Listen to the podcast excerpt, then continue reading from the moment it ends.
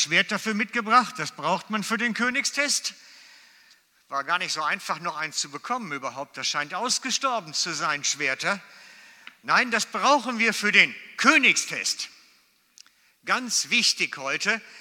So, wir haben jetzt eine Predigtreihe hinter uns mit elf Predigten und dann kommt der Abschlusstest. Und weil Lou letzte Woche das so wunderbar mit dem Königlich gebracht hat, habe ich mir überlegt, wir brauchen dem Abschluss den Königstest. Sind wir königlich? Haben wir es erreicht? Das Ziel, meine, die Lehrer unter euch würden sagen, haben wir das Lernziel erreicht. Ne? Aber dann würden jetzt alle hier sitzen mit Bauchweh und würden sagen, oh, jetzt muss ich irgendeinen Ankreuztest machen. Und glaubt's mir, ich habe mir wirklich überlegt, ob wir das vielleicht wirklich mal machen mit so einem Ankreuztest. So, ob, dann wüsste ich zumindest am Ende von einer Predigtserie, ob ihr das Thema mitgekriegt habt überhaupt. Das wäre ja mal öppis. Aber nein, ganz so dramatisch machen wir es nicht. Das, was ihr machen müsst, einmal das erste Bild, ist den Excalibur Königstest heute.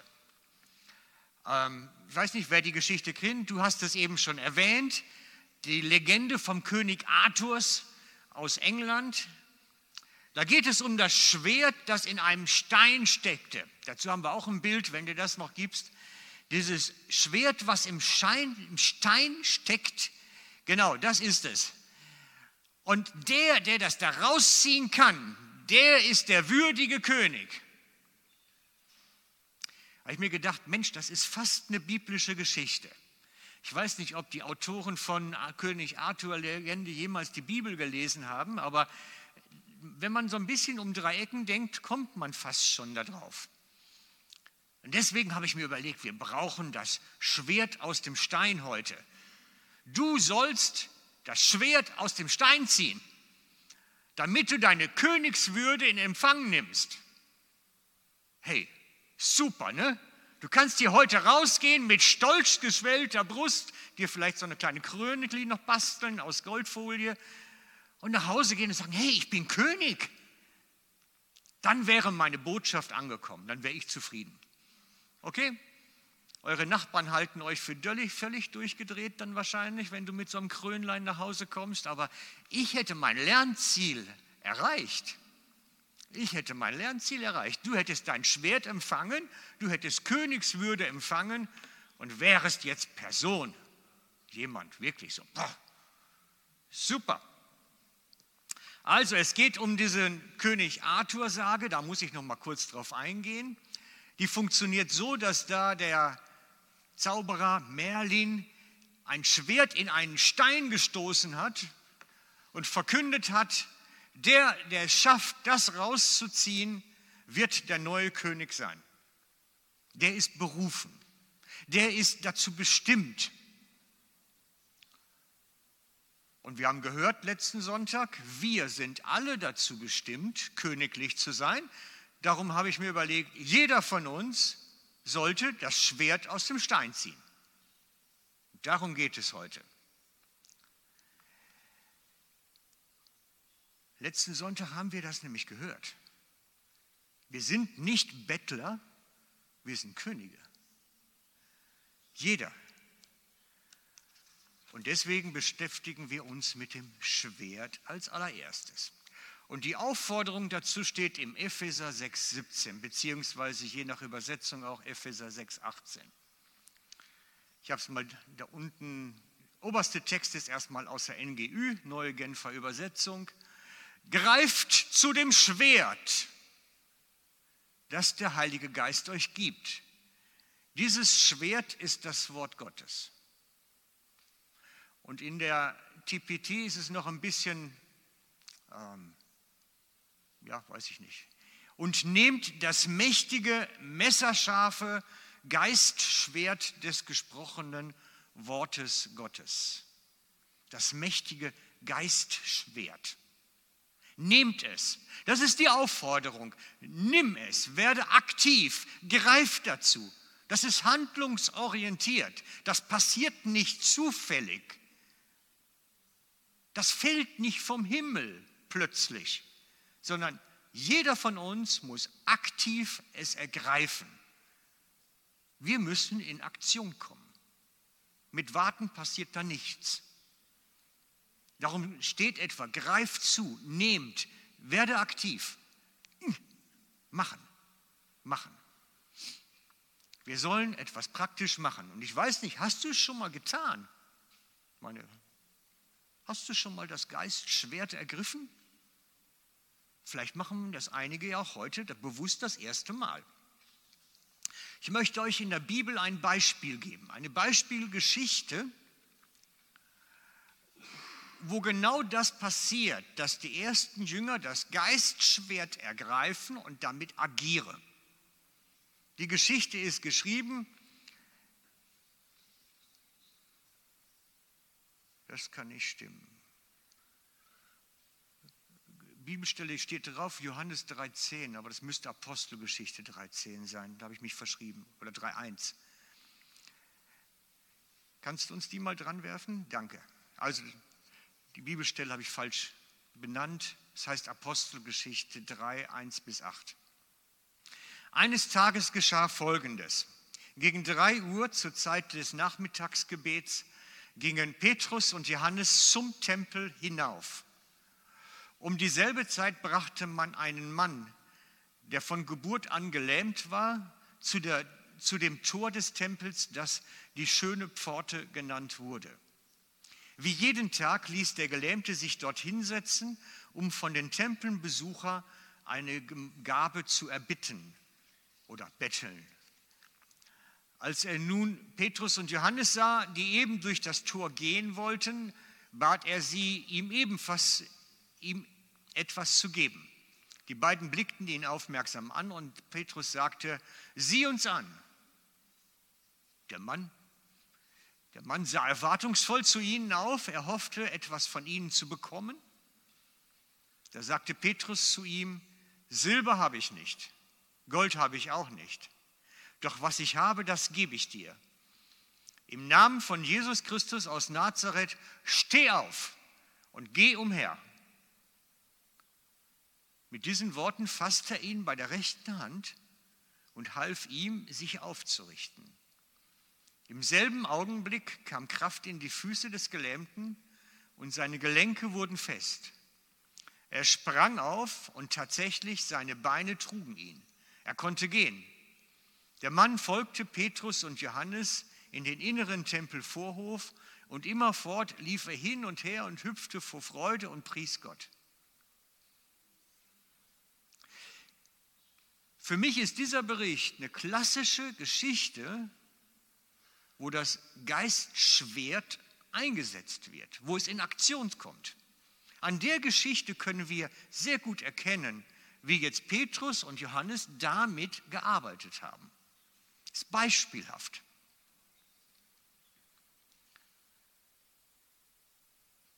Was war das Wort Gottes in der ganzen Geschichte? Was war das Wort Gottes?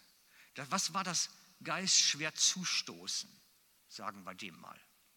Ich behaupte, es ist in dem Moment gewesen die Aussage, steh auf und geh umher. Denn das war die Weisung Gottes an den Mann. Steh auf und geh umher, war die Anweisung Gottes an ihn in dem Moment. Da war die Anwendung, Paulus, Petrus und Johannes benutzen diese Aussage als ein Gotteswort an diesen Mann. Das war zu der Zeit, als sie das machten, kein Bibelzitat. Sie haben da nichts zitiert aus dem Alten Testament. Sie haben auch nicht aus den jüdischen historischen Schriften zitiert, nichts sondern sie hatten den Eindruck oder sie hatten die Erkenntnis erlangt, was Gott tun möchte in der Situation und haben es dem Mann als Anweisung zugesprochen. Steh auf. Ist nicht nett, ne? Ein Bettler, der da gelähmt sitzt, steh auf. Ist nicht nett.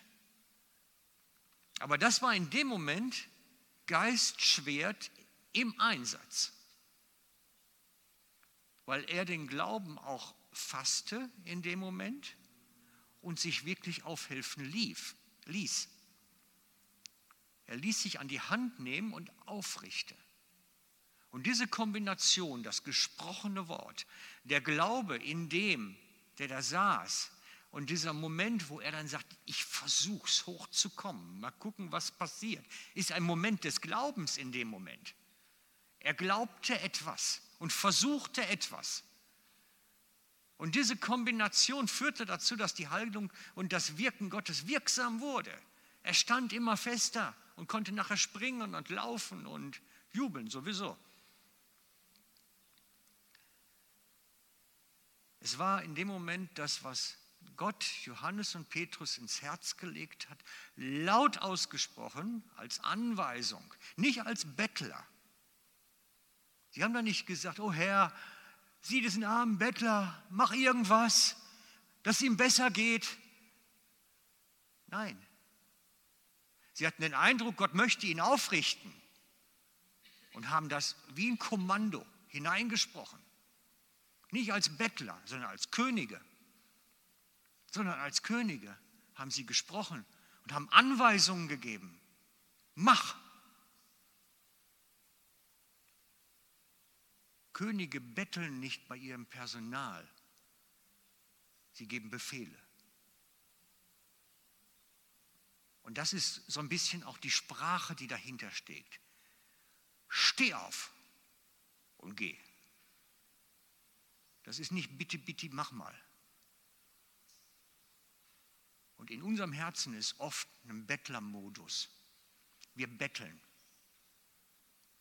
weil wir irgendwo eine Krise haben oder sehen jemand in Schwierigkeiten, kommen wir schnell in diesen Bettlermodus rein. Oh Herr, Hilfe, bitte, bitte, mach irgendwas. Nein, wir sind Könige. Wir geben Anweisungen. Wirksame, kraftvolle Anweisung.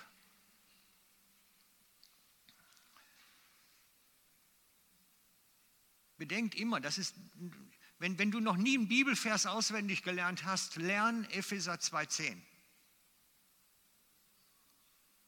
Wenn du nie einen Bibelvers auswendig gelernt hast, lern Epheser 2,10. Epheser 2,10 ist dieses, wir sind geschaffen zu Werken, die Gott zuvor vorbereitet hat. Wir sind geschaffen zu Werken, die Gott zuvor vorbereitet hat. Johannes und Petrus haben gesehen, was Gott für diesen Mann vorbereitet hat. Sie haben es erkannt, haben mit diesem Geist in ihn, mit dem Heiligen Geist in ihn erkannt, was Gott jetzt machen möchte und haben es ausgesprochen als ein Befehl und konnten damit dem Mann auf die Füße helfen.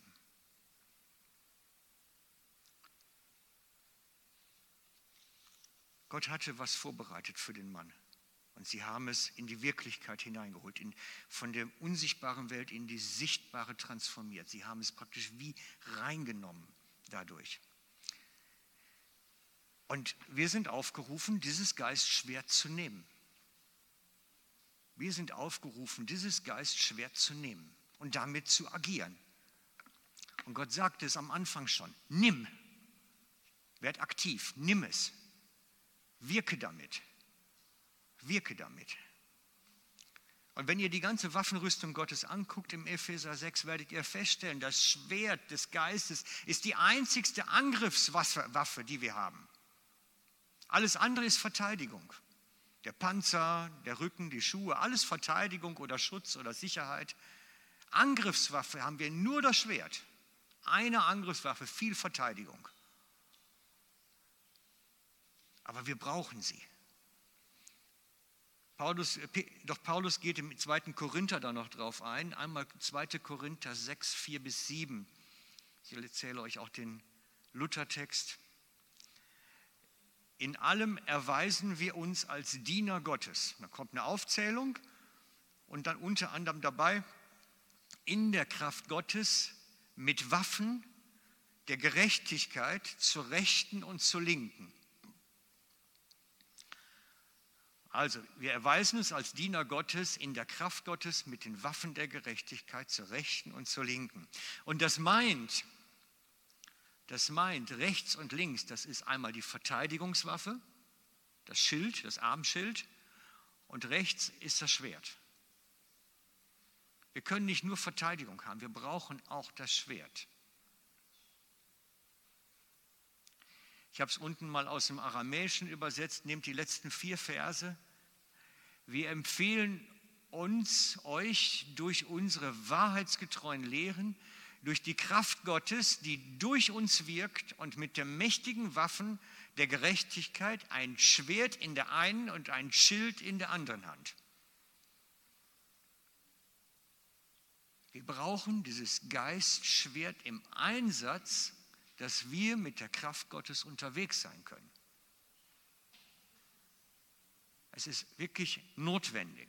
Wenn du gesagt hast in deinem Leben, ja komm, lass den Frank mal da vorne erzählen, der, der erzählt immer so fürchterlich geistliche Sachen, das ist wichtig für unseren Alltag.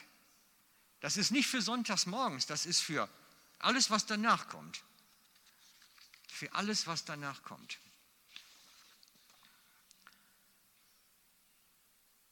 Wir nehmen das Schwert, ergreifen es aktiv.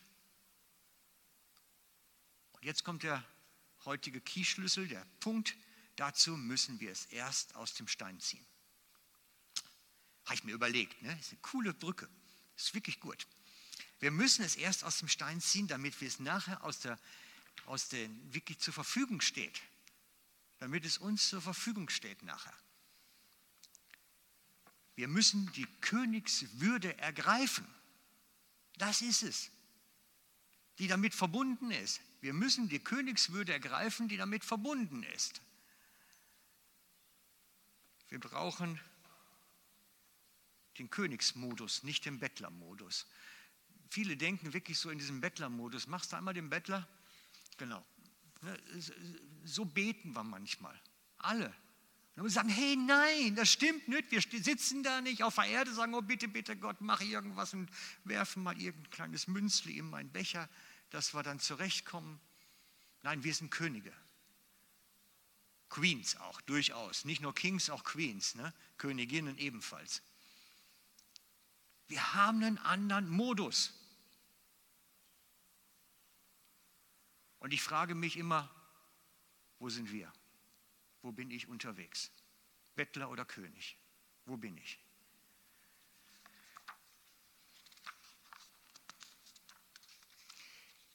Könige geben Anweisungen, Bettler bitteln und betten rum. Jesus hat das immer gemacht, per Kommando. Er hat den Dämonen geboten, auszufahren, Krankheiten angewiesen, den Menschen zu verlassen. Der hat nicht gesagt, bitte, bitte, Heiliger Geist, tu jetzt irgendwas. Ich habe keine Ahnung, was du machen willst, also mach irgendwas. Nein, so betete Jesus nicht. Er gab Anweisungen. Und wir sollen in seinen Fußstapfen wandeln. Mit Autorität und Würde.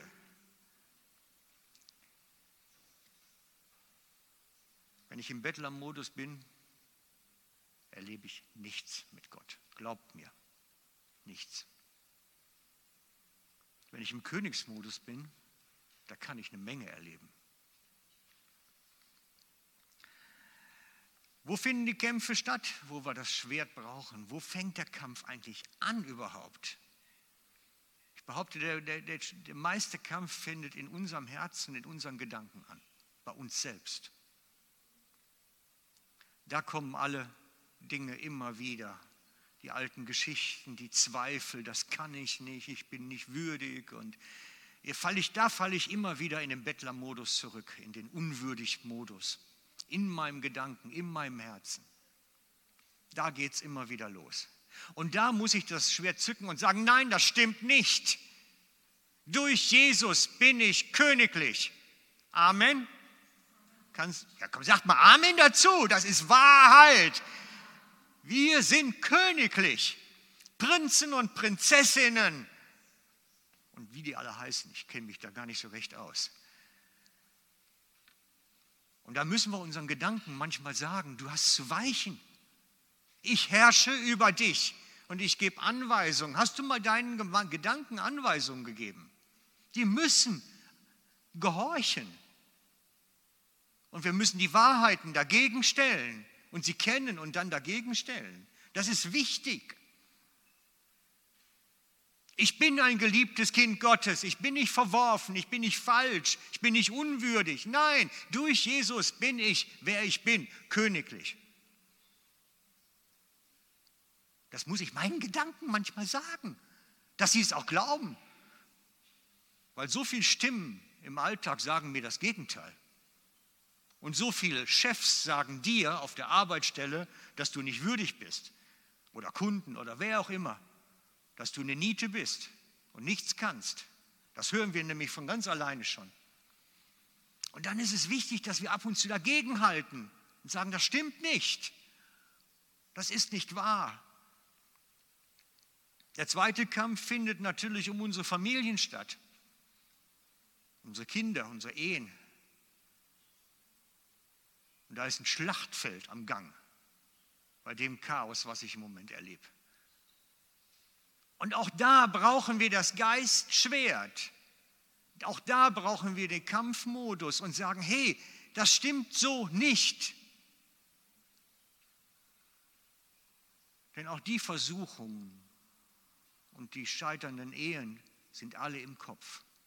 Und ab und zu muss man sich sagen, nein, das ist mein Partner, den Gott für mich zur Seite gestellt hat. Amen. Punkt.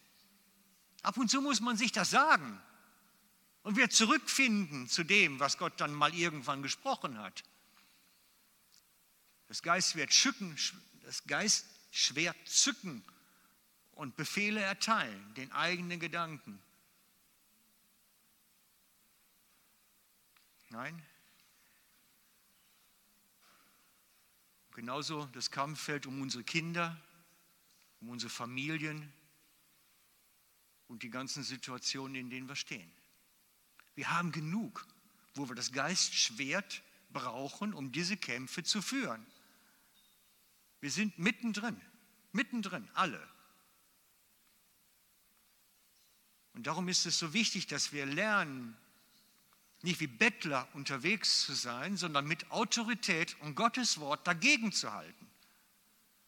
Bei all den Kämpfen, wo wir sind. Und ich möchte euch heute anleiten, diese Königswürde zu ergreifen. Ein paar praktische Schritte, dieses Schwert aus dem Stein zu ziehen und es nutzbar machen. Und ich möchte euch wie ein Bild geben. Ich versuche es zumindest. Ich versuche es.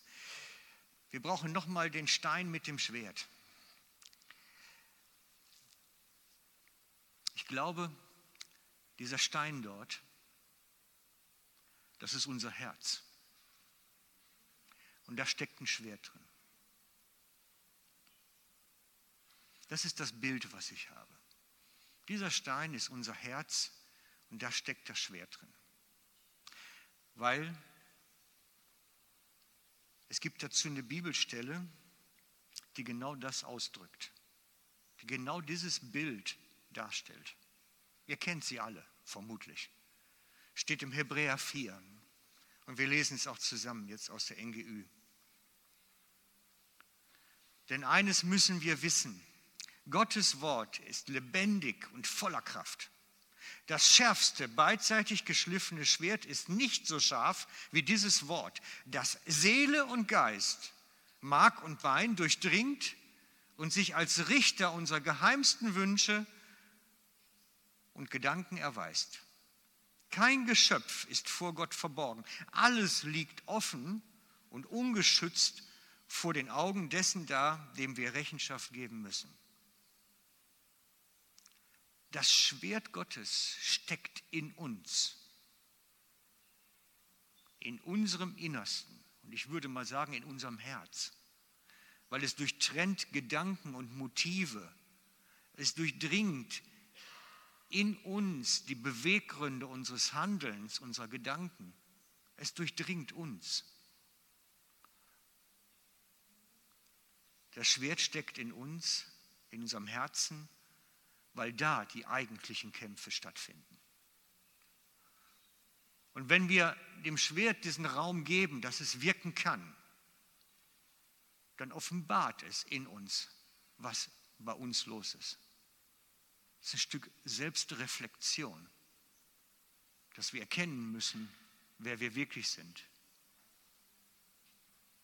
Das Schwert steckt in uns. Es ist, als wenn es dauerhaft da parkiert wäre. Und immer wieder, wenn ich mit Gott zusammenkomme, ist es am Wirke, am Mache, ist es in uns am Wirke. Immer wieder. Das sagt der Text. Gottes Wort ist lebendig. Es wirkt in unserem Herzen und überführt uns zuerst von unseren Motiven. Uns zuerst. Und das müssen wir zulassen, weil es zerbricht unser Herz. Es macht es bröselig, würde ich sagen, oder geschmeidiger. Jedenfalls so, dass wir es dann rausbekommen und damit agieren können, um es dann nachher wieder da zu parkieren. Es macht in uns seinen Dienst. Das ist der Schaft des Schwertes. Und wenn der Stein aufgeweicht ist und bearbeitet ist, dann können wir es ziehen und gebrauchen in den Fällen, wo wir drinstecken, um es nachher da wieder zu parkieren. Das ist genau das, was es braucht. Der Stein gibt das Schwert erst dann her, wenn es zerbröselt ist, aufgeweicht ist. Dann gibt es das her. Gottes Wort ist lebendig und voller Kraft. Das schärfste, beidseitig geschliffene Schwert ist nicht so scharf wie dieses Wort. Und es arbeitet bei uns zuerst. Bei uns zuerst. Wenn Gottes Wort kommt, dann ist das nichts, wo ich durch die Gegend renne, sondern erstmal da. Wo bin ich? Weil da der erste Kampf stattfindet zwischen Fleisch und Geist, wie Paulus im Römer 8 sagt. Meine innersten Motive, worum geht es mir wirklich, werden offenbar und, und, und. Da fängt es an.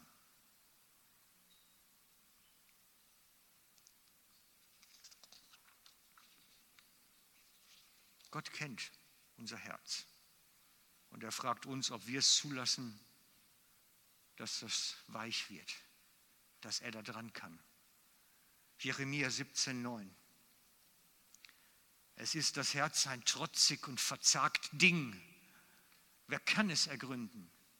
Ich, der Herr, kann das Herz ergründen und die Nieren prüfen und gebe jedem nach seinem Tun, nach den Früchten seiner Werke.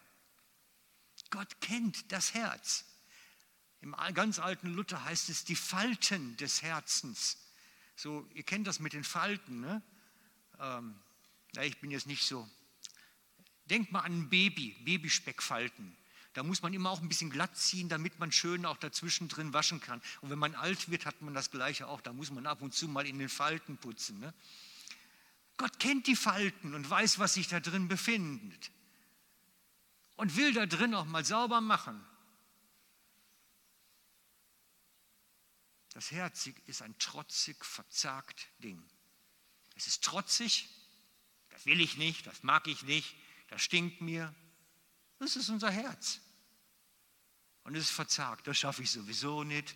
Ich bin der alte Löll, ich kriege das sowieso nicht hin. Das Herz ist ein trotzig, verzagt Ding. Und das stimmt. Und Gott wird es ergründen und wird dann herkommen und sagen, hey, damit kann man was machen. Damit kann man was machen. Er will da dran. Er will da etwas tun.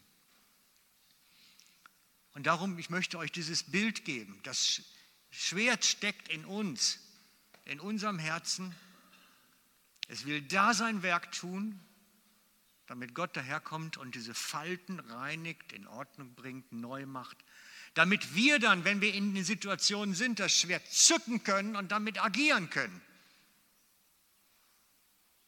Du sollst königlich sein. Du sollst königlich sein.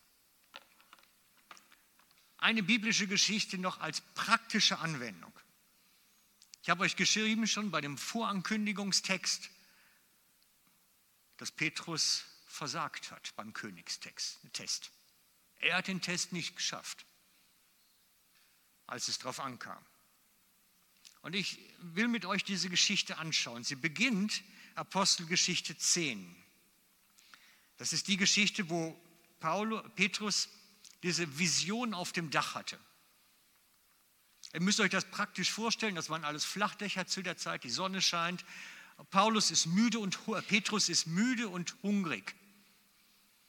Und er sagt sich, das Essen ist noch nicht so weit, ich gehe jetzt aufs Dach, mache noch so ein Vormittagsschläfli, so ein, so ein Powernap oder wie man das auch damals nannte, keine Ahnung, und machte eine Pause, eine Rast. Und währenddem er da liegt, in der Sonne, vielleicht auch unter einem Segel oder einer Palme, weiß ich nicht, jedenfalls während er da liegt, hat er eine Vision.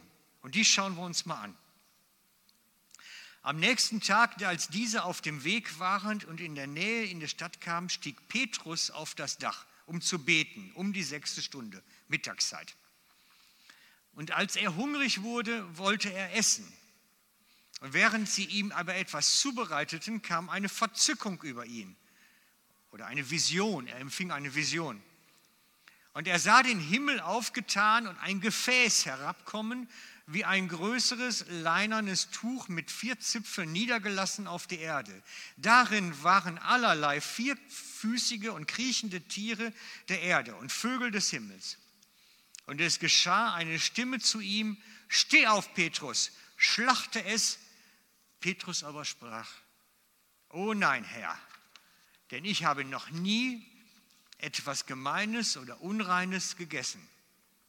Und die Stimme sprach zum zweiten Mal zu ihm, was Gott rein gemacht hat, das nenne du nicht unrein. Und das geschah dreimal. Und alsdann wurde das Gefäß wieder hinaufgenommen gen Himmel. Das war die Vision. Gott gibt ihm viel größeren Horizont. Das war die große Offenbarung, die er empfangen hat. Der Kernsatz war, was Gott reingemacht hat, das nenne du nicht unrein. Das war die Aufforderung da drin. Das heißt, Gott sagt, für mich sind die Viecher in Ordnung und das, wenn ich dir das sage, dann hast du die auch zu essen oder du darfst sie dann auch essen. Wir müssen das auch wirklich verstehen, für einen Juden hat das einen Ekelpunkt. Vögel essen ist ekelig. Hast du mal Spatzen gegessen? Franzosen tun das, glaube ich. Habe ich jedenfalls mal gelesen. So Gourmet-Restaurants in Paris. Spatzen kurz frittiert und dann kannst du die irgendwie essen. Eklig, eklig. Wir schütteln uns. Es gibt noch mehr Speisen, möchte ich euch ersparen, die ich eklig finde. Kennst du auch Speisen, die man eklig findet. Und für den Juden hat so etwas grundsätzlich Ekel erregend. Die sind so von Kindheit an geprägt, von der Speiseordnung her, dass alles andere Ekel erzeugt. Und er musste diesen Ekelpunkt überwinden. Und die Folge der Geschichte war, dass er dann zu den Heiden gerufen wurde, ihnen das Evangelium zu bringen. Und das war dieser Ekelpunkt, den er vorher lernen musste mit der Vision. Für einen Juden war das undenkbar. Das Haus eines Heiden betreten, dann sogar noch über geistliche Themen reden und vielleicht sogar noch mit ihm essen, das geht ja gar nicht. Das war ein Ekelpunkt für einen Juden, der musste sich innerlich überwinden. Das war Irk. Und Paulus sagte ihm, wenn ich etwas für rein erkläre, wirst du es nicht für unrein erklären. Und er hat ihn dahin gerufen und Petrus hat gesehen, sie haben schon den Heiligen Geist empfangen. Ich muss das Evangelium jetzt bringen, weil die haben ja schließlich den Geist schon. Er hat gesehen, Gott ist schon längst mit denen am Gange. Er hat sie für rein erklärt, die durften das Evangelium bekommen. Und dann musste er ihnen wohl oder übel, aus dieser Lektion heraus das Evangelium bringen. Er musste seinen Ekel überwinden. Er musste seinen Ekel überwinden. Die Lektion hat er verstanden. Gelernte Lektion. Gibt es bei uns auch immer wieder, dass wir natürlich Menschen kennen, wo wir sagen, ekelig, denen würde ich doch nicht das Evangelium bringen. Werden wir auch lernen müssen noch. Und dann ist eine Zeit vergangen im Leben des Petrus. Er hatte von Gott die Unterweisung, er hatte die praktische Anwendung und dann verging Zeit. Und dann so einige Jahre später, ganz genau weiß ich es nicht, ob es drei waren oder vier, kommt die Situation, dass Petrus nach Antiochia kommt, auf seiner Missionsreise. Er kommt nach Antiochia und will den Leuten Zurüstung geben, Ermutigung geben. Antiochia war griechisches Gebiet, das heißt, er geht wirklich zu den Heiden und trainiert sie im Glauben weiterzukommen. Und dann kommt der Text dazu im Galater 2,11. Als aber Kephas oder Petrus nach Antiochia kam, widerstand ich ihm, schreibt Paulus, im Angesicht. Denn er hatte sich ins Unrecht gesetzt. Denn bevor einige von Jakobus kamen, aß er mit den Heiden. Alles okay? Als, er, als sie aber kamen, zog er sich zurück und sonderte sich ab, weil, die aus der Beschneidung, weil er die aus der Beschneidung fürchtete. Und mit ihm heuchelten auch die anderen Juden, sodass selbst Barnabas verführt wurde, und mit den anderen zu heucheln. Das heißt, da kommen dann Judenchristen nach Antiochia ins griechische Gebiet und schon fängt er an, wieder zurückzuziehen. Ah, sie sind vielleicht doch nicht ganz so. Ich muss ja nicht mit ihnen essen, ich muss mich zum Essen zumindest absondern. Und Paulus sagt, Freundchen, so nicht. Wenn Gott etwas für rein erklärt, dann ist es rein. Und dann brauchst du nicht wieder zurückziehen. Und das ist dieses Geistschwert in Anwendung. Petrus fängt an, Kompromisse zu machen, weil ja, das sind einflussreiche Leute, Jünger vom Jakobus und nee, wenn die jetzt kommen, dann muss ich denen zu Gefalle sein und dann esse ich doch wieder separat. Und Paulus nimmt das Geistschwert und überführt ihn seiner Heuchelei, weil das nicht stimmt, was er da glaubt und denkt und handelt. Das ist Geistschwert in Anwendung, in praktischer Anwendung. Er schreibt, ich widerstand ihm im Angesicht. Und er schreibt dann weiter nachher im Text, wir sind von Geburt Juden nicht Sünder aus den Heiden. Doch weil wir wissen, dass der Mensch durch Werke des Gesetzes nicht gerecht wird, sondern nur durch den Glauben an Jesus Christus. Da ist der Schlüssel. Es ist der gerecht, der im Glauben an Jesus ist und nicht, weil er eine Abstammung hat, nicht, weil er sich hat beschneiden lassen, nicht, weil er hier besonders ist oder da besonders, sondern durch den Glauben ist Gerechtigkeit.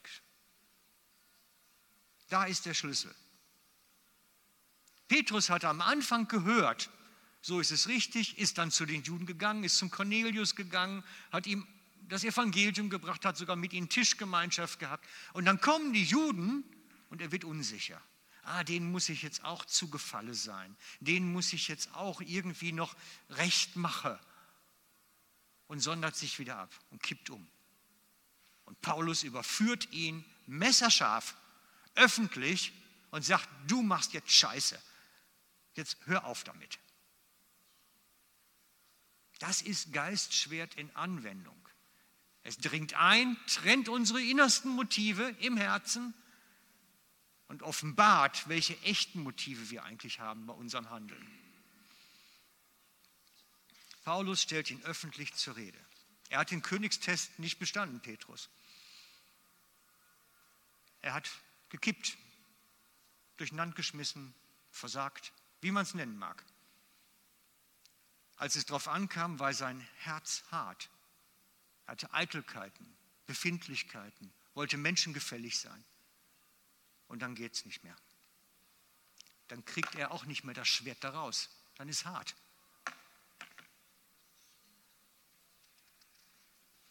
Und ich lade euch ein, lass diesem Schwert in deinem Herzen den Raum, es weich zu machen.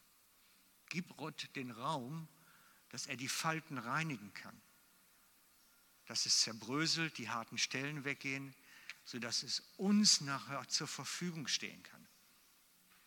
Dass es uns nachher zur Verfügung stehen kann. Weil sonst werden wir immer Bettler bleiben und niemals die Königsrolle finden. Wir brauchen das Schwert, das uns die Königsautorität gibt. Und ich bitte euch, diesen Bettlermodus im Gebet zu verlassen. Wir betteln nicht. Wir erkennen, was Gott vorbereitet hat und geben Anweisungen. Und leben da drin. Und leben da drin. Amen. Wir machen das jetzt so, wir machen eine Anbetungszeit und ich lade euch ein, in dieser Zeit doch wirklich dieses Gott zu sagen, Herr, komm und rühre du mein Herz an.